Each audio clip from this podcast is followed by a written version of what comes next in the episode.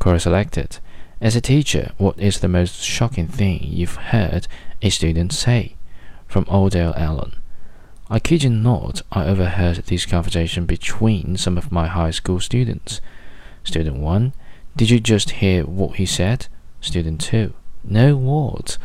Student 1. He said he's going to Hawaii this summer. Student 2. Okay. Student 1. This summer. Student 2. I don't get it. Student 1. You can't fly to Hawaii in the summer. The sun is too hot. The plane will blow up. Student 2. I didn't even think about that. Maybe they're going to drive. Student 1. What are you talking about?